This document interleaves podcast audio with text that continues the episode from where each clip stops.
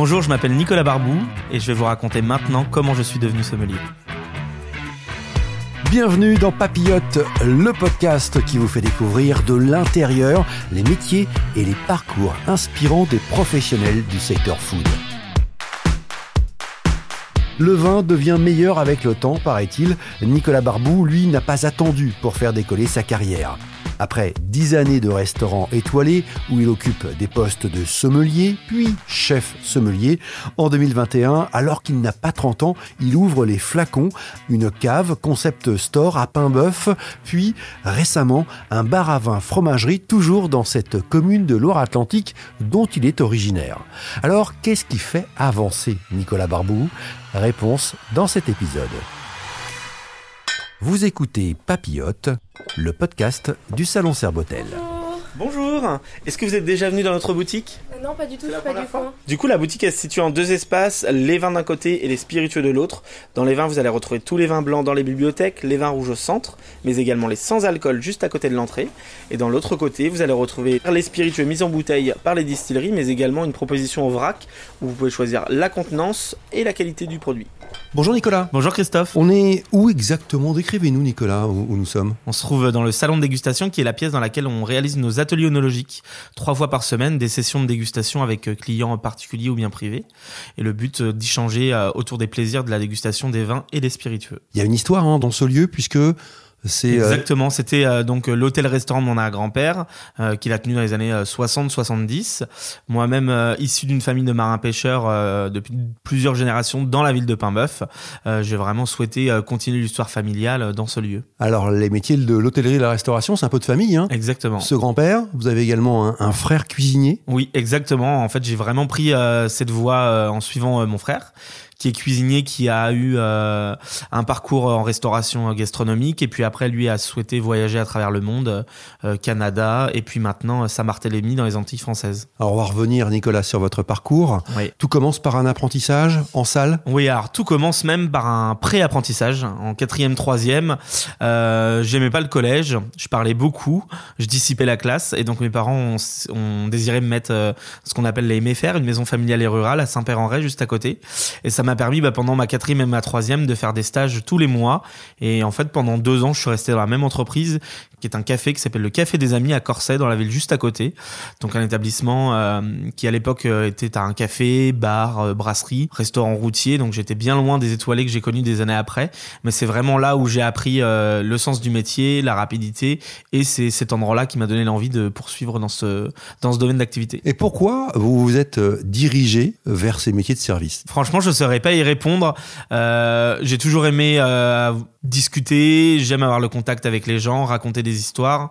Et donc, euh, forcément, en m'orientant vers la restauration, je me suis plus orienté vers les métiers de la salle que de la cuisine, parce que étant pas très habile de mes mains, c'était plus facile de parler. Ouais, Voilà. effectivement. Il y a un peu de ça. Et puis il faut avoir du contact, il faut, Voilà, il faut faut avoir du contact, faut du bagou, et puis euh, voilà, j'ai toujours euh, toujours aimé ça, mais c'est vrai que finalement je l'ai choisi à 13 ans ce métier, donc ça a été quand même relativement relativement jeune. J'ai commencé mon apprentissage euh, par la suite à la oiseaux à 15 ans, et puis finalement, bah 15 ans après, je fais toujours le même métier, donc c'est plutôt euh, plutôt une réussite, et je suis plutôt fier de rester dans dans ce secteur d'activité aujourd'hui. Alors apprentissage à la mare aux oiseaux, à Voilà. Saint-Joachim. Exactement, euh, apprentissage Éric côté Guérin.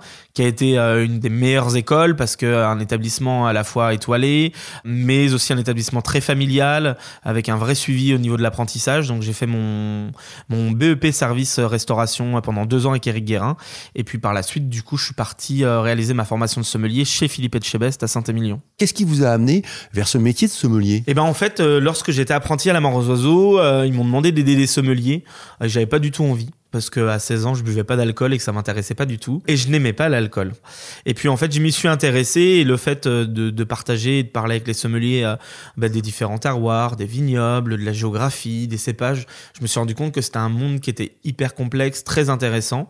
Et donc du coup, bah, j'ai demandé à Eric Guérin d'arrêter ma formation de service pour partir en formation de sommelier. Donc ça a été un déclic qui s'est fait finalement très rapidement. Et puis bah du coup, euh, j'ai fait ma ma formation de sommelier maintenant il y a 11 ans. Ce n'est pas le goût du vin, Non. mais plutôt l'histoire, exactement. la géographie, la géologie qui vont intéresser. Oui, c'est il y a cette partie, puis c'est surtout la partie de, de, transmettre, je pense, qui m'a le plus intéressé, c'est-à-dire que nous, les sommeliers, on n'a rien révolutionné, on n'est pas des barman, on n'est pas des cuisiniers, on ne crée rien, on est des passeurs de d'émotions et de savoir. Et en fait, c'est ça qui m'a plu, c'est de pouvoir transmettre aux clients tout ce que nous on vit en direct dans le vignoble lorsqu'on va voir les vignerons. Et donc c'est vraiment ça aujourd'hui que j'aime. J'aime aussi beaucoup le monde du bar et de créer des cocktails, mais on n'a pas la même émotion, c'est pas la même sensibilité en fait qui est apportée à ça. Donc apprentissage de sommelier chez Philippe Etchebest. Exactement. C'est à l'hostellerie euh, de la Plaisance. À l'hostellerie de Plaisance, ouais, donc euh, sur sur le cœur de, de la ville de Saint-Émilion, relais et châteaux, 5 étoiles, restaurant 2 étoiles au guide Michelin. Et c'est vrai qu'après la mare aux oiseaux, euh, bon bah forcément une étoile Michelin, je m'étais donné l'ambition de monter en gamme et je voulais absolument le faire dans une région viticole. Et donc Philippe Etchebest m'a reçu pour faire un entretien. Ça s'est très bien passé. Pour la petite anecdote, je me rappelle, mon papa était avec moi parce que bah, fan de l'émission Cauchemar en cuisine qui commençait tout juste à l'époque sur M6. Et il fait l'entretien avec moi et puis il lui dit, euh, vous savez, hein, moi je suis marin pêcheur, il a l'habitude de travailler, vous inquiétez pas. Et euh, finalement, je sais pas si c'est ça qui a fait la différence, mais euh, j'ai été rappelé deux semaines après et puis me voilà parti à Saint-Émilion à 17 ans donc euh, seul, euh, premier appartement euh, dans la ville de Libourne et puis et puis bah du coup une année d'apprentissage qui a été hyper intense parce que je suis passé d'une maison très familiale, conviviale comme la Oiseaux, on est très proche des clients, à un relais château où on met beaucoup plus de distance avec les clients, plus de rigueur et d'exigence, mais c'est ce qui m'a aussi permis de permis pardon de de me construire et puis de, de pouvoir arriver à Anne de Bretagne ou dans des belles maisons comme ça par la suite. C'est une formation exigeante? C'est une formation ultra exigeante, c'est une formation d'un an. En fait, c'est un avec soi-même, c'est-à-dire que c'est énormément de connaissances, c'est que du par cœur. Le métier de sommelier, je le dis souvent, il n'y a pas de talent, c'est que du par cœur. On apprend et on transmet. Si on n'a pas les bases, on peut pas le faire. Donc ça a été une année où euh, bah, je ne suis pas rentré en Loire-Atlantique quasiment pendant un an. Je n'ai pas vu mes amis, j'ai pas vu ma famille. C'était vraiment une année de travail. Ça a été une année où euh, je me suis euh, mis des, mes propres barrières pour me tirer vers le haut. Et je le regrette pas du tout parce que ça a été un accélérateur de carrière. Et à 18 ans, j'ai eu mon premier CDI en tant que sommelier de Bretagne, chose que je n'aurais jamais certainement eu si n'était pas passé par là avant. Pour revenir sur cette période d'apprentissage, euh, c'est compliqué parce que c'est un univers extrêmement précis, vous l'avez dit. Exactement. Il y a un vocabulaire. Il y a un vocabulaire, il y a une connaissance euh, de, de, la géographie, des terroirs, de la géologie.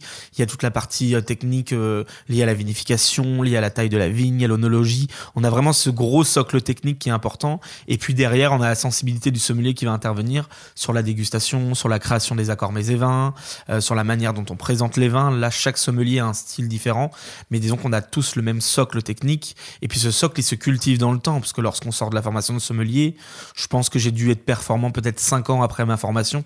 Aujourd'hui, ça fait 11 ans, donc je commence à avoir un petit peu de bagage.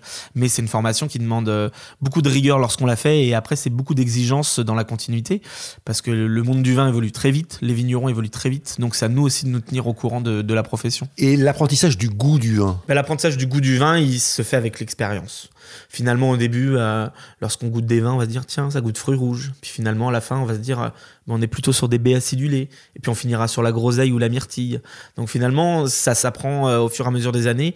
Et puis bah, ça se travaille aussi. Beaucoup, beaucoup. Donc il faut sentir beaucoup de choses, il faut manger des choses, euh, il faut avoir des sens qui sont en éveil tout le temps. Donc c'est vrai que moi je suis hyper sensible aux, odeurs, euh, mais parce que ça fait partie aussi de notre métier de sommelier. Le palais est important, mais le nez l'est encore plus. Vous nous avez dit, il n'y a pas besoin de talent, mais il y a quand même ce petit talent du palais quand même. Il... Eh ben je sais, je suis pas sûr qu'il y, ait un talent de palais. Je pense qu'il y a des gens qui ont des prédispositions. Un nez, c'est. Euh, Alors un nez, ça se travaille. Encore une fois, il y a des gens qui ont des prédispositions qui vont être plus sensibles que d'autres, mais je pense que tout s'acquiert avec le temps et le travail. On peut pas dire aujourd'hui euh, à 15 ans euh, j'ai pas de nez, j'aime pas l'alcool, je pourrais pas être sommelier. C'est pas vrai. Je pense que tout s'acquiert avec le temps, comme tout métier. Il y a des gens qui vont aller plus vite que d'autres. Il y en a qui mettront plus de temps. Ça, c'est normal. C'est l'expérience de chacun. Mais je pense qu'il n'y a pas de prédisposition à ça. Et aujourd'hui, vous aimez le vin? J'aime le vin, j'aime toutes les boissons en général, que ce soit les sakés, les rhums, les thés, les jeans. Et plus j'avance dans le temps, plus je suis sensible au spiritueux aujourd'hui. Parce que bah, ça fait 11 ans que je suis dans le monde du vin. Donc forcément, euh, je peux pas dire que j'ai fait le tour parce que je ne ferai jamais le tour. C'est impossible. C'est tellement complexe que euh, qu'on ne pourra jamais tout savoir. Mais j'ai peut-être moins de découvertes que je pouvais avoir avant. Et c'est vrai qu'aujourd'hui, les spiritueux, notamment en France, euh, euh, ont explosé ces dernières années avec des distilleries qui se sont montées aux quatre coins de la France. Et c'est vrai qu'aujourd'hui, j'essaye aussi moi de me développer sur ce axe-là, parce que le métier de sommelier, ce n'est pas que le vin, c'est toutes les boissons en général. Donc c'est le vin, c'est les, les, boissons fermentées, c'est les spiritueux, c'est donc comme je disais les sakés, les gins, les vodkas, c'est l'éducation autour de l'eau, autour du café, autour du thé. Donc On a vraiment euh, le métier de sommelier, c'est un métier qu'on peut faire en restauration, bien sûr. C'est quand même là que le métier de sommelier est né et qu'il euh, est le mieux mis en valeur. Mais sommelier, c'est aussi un métier qu'on peut faire en cave aujourd'hui, en apportant justement une autre sensibilité et une autre proposition. C'est souvent le retour que les clients nous font ici à la boutique, c'est que euh, ben, on n'est pas conseillé comme comme dans d'autres caves. Et c'est vraiment ce que nous on essaye de faire, c'est de leur apporter des connaissances différentes et d'être très précis dans ce que l'on leur propose pour qu'ils se disent ah d'accord il sait ce qu'il fait et du coup on sait pourquoi on y va. Alors pour euh, revenir sur votre parcours, donc après euh, Etchebest Après Philippe Etchebest, du coup, euh, j'ai voulu revenir en Loire-Atlantique. J'avais envie de revenir à, quand même près de ma famille et de mes amis. Et puis du coup, je me rappelle, j'étais passé un jour en scooter devant de Bretagne et je m'étais dit à la plaine sur mer. À la hein. plaine sur mer, exactement. Restaurant deux étoiles. Ouais, deux étoiles Michelin. Monsieur et Mme Vétélé, aujourd'hui remplacé par Mathieu Guibert. Et je m'étais dit bah tiens un jour je travaillerai ici. Et puis bah, j'ai déposé mon CV et puis pas de réponse pendant un mois, deux mois. J'ai réitéré. Et puis Madame Vettelé me contacte en me disant bah vous pouvez venir faire un entretien d'embauche. C'était le pire entretien d'embauche de ma vie. Quatre heures d'entretien d'embauche. Madame Vettelé m'a posé des tonnes de questions sur les vins, sauf que je n'étais pas capable de répondre à toutes ces questions parce que Madame Vettelé est quand même une sommelière de renom euh, avec énormément de connaissances que je n'avais pas. Et donc euh, finalement, je pense que le fait de lui avoir dit bah non, ça je ne sais pas et ça je le sais, elle s'est dit d'accord, au moins c'est quelqu'un qui est humble sur ses connaissances, je vais pouvoir lui apporter autre chose. Et puis euh, bah voilà, j'ai fini mon apprentissage chez Philippe Etchebest le 16 juin, je me rappelle, et le 17 juin, je commence à Anne de Bretagne à la, à la Plaine-sur-Mer. Voilà, donc j'avais 18 ans. C'était mon premier poste de, sommelier en tant que salarié. Et puis, euh, commis sommelier pendant un mois, sommelier au bout de, deux mois. Et puis, Madame Vettel a eu des soucis de santé par la suite où j'ai repris du coup euh, la gérance de la sommellerie à 18 ans. Donc, c'est quand même. Euh, c'était un gros challenge parce que je n'étais moi pas prêt. On me l'aurait proposé, je l'aurais dit non. Et donc bah là, du coup, j'ai dû apprendre énormément, énormément, parce que j'avais toujours le syndrome de l'imposteur quand on est jeune dans ces métiers-là. J'avais toujours des clients plus âgés que moi en face qui me disaient euh, Mais est-ce qu'on peut voir le sommelier? Vous devez être l'apprenti. Je leur dis Non, c'est moi. Mais Madame Vettelé est pas là. Et je leur disais Mais non. Et puis, euh, bon, il y a un côté où on est un peu vexé au début. Et puis après, on se rend compte qu'effectivement, les gens pensent que parce qu'on est jeune, on va manquer de connaissances ou de capacités. Et pas du tout. Je pense que le, les années font pas le talent ou font pas l'expérience. Encore une fois, ça dépend de chacun. Et, euh, et donc, du coup, j'ai dû euh, travailler plus que les autres pour faire ma place. Et puis finalement, bah, mon commis sommelier, il avait 35 ans et moi, j'avais 18 ans. Donc, comme quoi, c'était bien un symbole que l'âge n'a pas d'importance dans les métiers. C'est plutôt, je pense, l'investissement et l'envie qu'on en donne. Vous êtes resté combien de temps? Je suis resté deux ans et demi à de Bretagne. La particularité d'Anne de Bretagne, c'est que moi, je suis sorti de chez Chebest pour aller là-bas pour me former par Madame Vettelé et que finalement, j'ai travaillé deux ans et demi sans Madame Vettelé lorsqu'elle était absente euh, lors de, son arrêt. Et donc, du coup, euh, bah, je me suis fait un petit peu tout seul. Et puis, bah, forcément, quand on est jeune, on a aussi un petit peu envie de bouger. Donc, après Anne de Bretagne, je suis parti à Saint-Raphaël, à côté de Fréjus, pour l'ouverture d'un restaurant qui s'appelait le Lion de Mer. Et en fait, je suis rentré très vite parce que tout le monde me manquait mes amis, ma famille me manquaient. Et finalement, on est dans des métiers où on donne beaucoup aux autres, mais on a aussi quand même besoin de recevoir. Donc du coup, c'est pour ça que je me suis dit que j'étais pas fait pour être loin de loin de chez moi. Après, euh, j'ai été travailler du coup à l'Atlantide chez Jean-Yves Guéot, euh, à, Nantes, sur la voilà sur la butte Sainte-Anne. Et puis euh, je suis resté là-bas un an, un peu plus d'un an. Donc après l'Atlantide, du coup, voilà, l'Atlantide ça a été une maison un peu plus classique dans le style, qui me convenait moins. Et en fait, je suis toujours resté en très bon contact avec Eric Guérin et, la Marozozo. Et à ce moment-là, la Marozozo recherchait un, assistant chef sommelier. Et je me suis dit, ben, j'ai adoré y être en tant qu'apprenti. Pourquoi j'y retournerais pas aujourd'hui en tant que salarié? Et donc du coup, bah, après la Marozozo, Thierry Drapeau Relais Château, deux étoiles au guide Michelin en Vendée, à Saint-Sulpice. Et donc là, ça a été une super expérience. J'ai été embauché en tant que chef sommelier et au bout d'un mois, je me retrouve responsable de salle. Et puis euh, arrivent des choses euh, auxquelles on ne s'attend pas et qui nous forgent dans la vie. Euh, la perte d'une étoile au guide Michelin. Le chef avait ouvert des restaurants en Asie, à Ho Chi Minh, au Vietnam. Il en avait ouvert un à Phnom Penh aussi. Et donc du coup, lui est parti en Asie le jour même laquelle on a perdu l'étoile au guide Michelin. Et, et puis bah, quand, quand le chef est revenu, nous entre-temps en salle, on s'était un petit peu euh, concertés en se disant bah, qu'est-ce qu'on fait? On l'a perdu, on va se battre et puis on va travailler encore plus pour aller la récupérer. Et puis le chef rentre et lui nous dit euh, bah moi je vous accompagnerai pas. Donc je me suis dit bah on peut pas gérer un, navire quand le capitaine n'est pas à bord. Et donc du coup euh, j'ai décidé de partir. Ça a été un petit peu difficile. Je voulais plus faire de restauration étoilée. Euh, j'étais vraiment euh, très déçu. Moi, j'en ai pleuré. Hein. Ça a été vraiment dur à vivre. Et donc, du coup, euh, à Pornic, pour le coup, un restaurant qui allait ouvrir qui s'appelait Marius, situé dans l'ancien casino de Pornic. Et puis, bah, le Covid est arrivé au bout d'un an et demi. Et là, ça, rabat toutes les cartes. Où on vit des moments qu'on n'avait pas vécu avant. Euh, j'ai ramassé les œufs avec mes petites nièces pour Pâques. J'ai fait des repas de famille le dimanche. Et je me dis, euh, est-ce qu'aujourd'hui, ça vaut le coup d'être salarié pour euh, finalement avoir tous ces inconvénients? Et je me suis dit, bon, bah, c'est certainement le moment de me lancer. Est-ce que vous avez une idée du vin qu'on est en train de déguster? Là, au niveau de l'aromatique, on va vraiment se situer autour des fruits rouges, myrtilles, groseilles et des notes de poivre. Est-ce que ça vous rappelle peut-être un cépage qu'on trouve dans la vallée du Rhône? Alors, euh, si je me souviens bien, on peut retrouver euh, le grenache ou, la syrah dans, la vallée du Rhône. Exactement. Donc là, on se trouve sur le cépage syrah, avec des aromatiques de fruits noirs, de poivre, mais également de réglisse. Un cépage qu'on trouve dans la vallée du Rhône, le Languedoc, mais également en Amérique du Sud.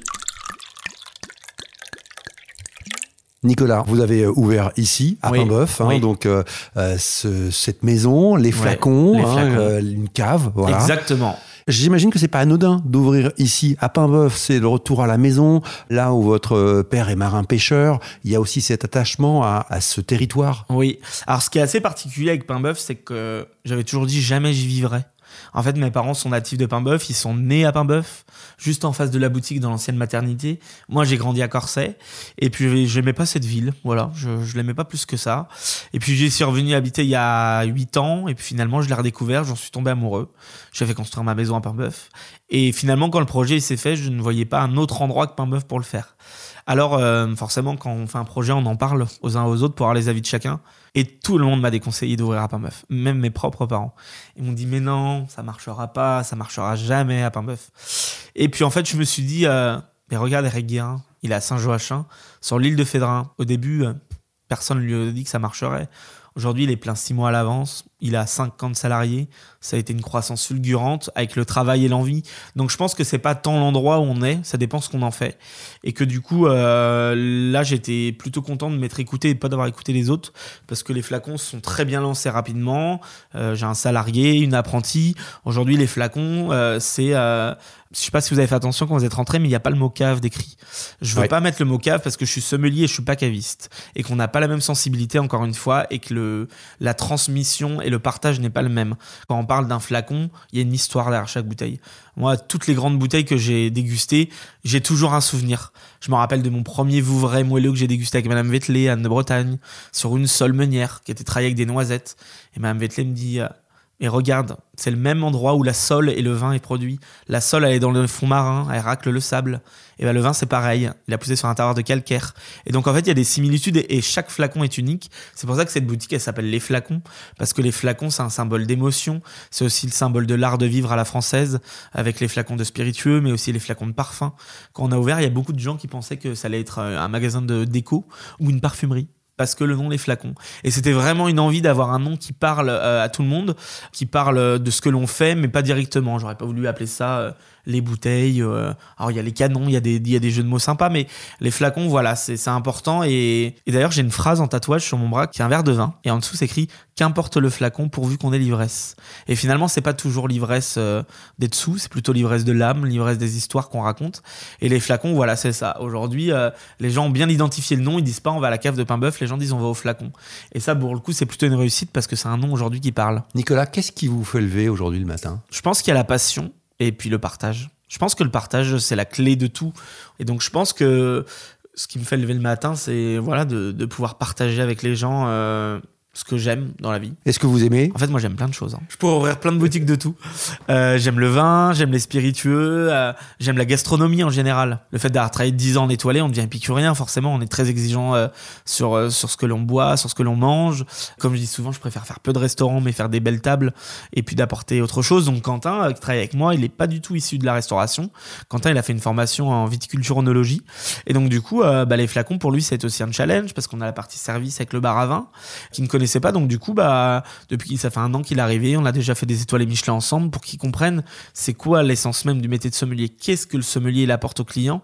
Et donc du coup, aujourd'hui, il a beaucoup changé sa manière de travailler et son approche avec les clients parce que la sensibilité elle est différente. Est-ce que aujourd'hui vous êtes épanoui professionnellement? Alors en fait, euh, moi j'ai toujours été épanoui. Je suis pas épanoui euh, plus aujourd'hui que je l'étais il y a 5 ans à la Mare aux Oiseaux, il y a 3 ans à Marius ou il y a 10 ans euh, chez Philippe Etchebest. J'ai toujours été épanoui parce que je pense qu'à partir du moment où on fait quelque chose qui nous plaît, qui nous passionne, l'épanouissement il passe par là. Moi souvent les gens me disent oh, mais tu travailles trop, prends du temps dans ta vie perso. Mais je dis, mais moi, le travail, c'est ma passion. Je fais 60, 80 heures semaine. C'est pas grave. Je travaille d'une part, en plus, aujourd'hui pour moi. Donc, c'est encore différent. Mais j'aime ce que je fais. Moi, le matin, j'ai pas l'impression d'aller travailler. Euh, je peux être là de 8h à 23h. Ça ne me dérange pas. Et je pense que euh, cette passion, aujourd'hui, il faut la travailler. Et, alors, elle est pas facile. Hein. C'est compliqué de trouver une passion. Euh. moi, je l'avais pas la passion du vin. Elle est venue, elle est venue petit à petit. Mais je pense qu'à partir du moment où on est curieux, on peut se passionner pour énormément de choses. Merci, Nicolas. Bah, je vous en prie. Pour ne pas manquer le prochain épisode de Papillote, le podcast du salon Serbotel, abonnez-vous à ce programme sur votre plateforme d'écoute préférée.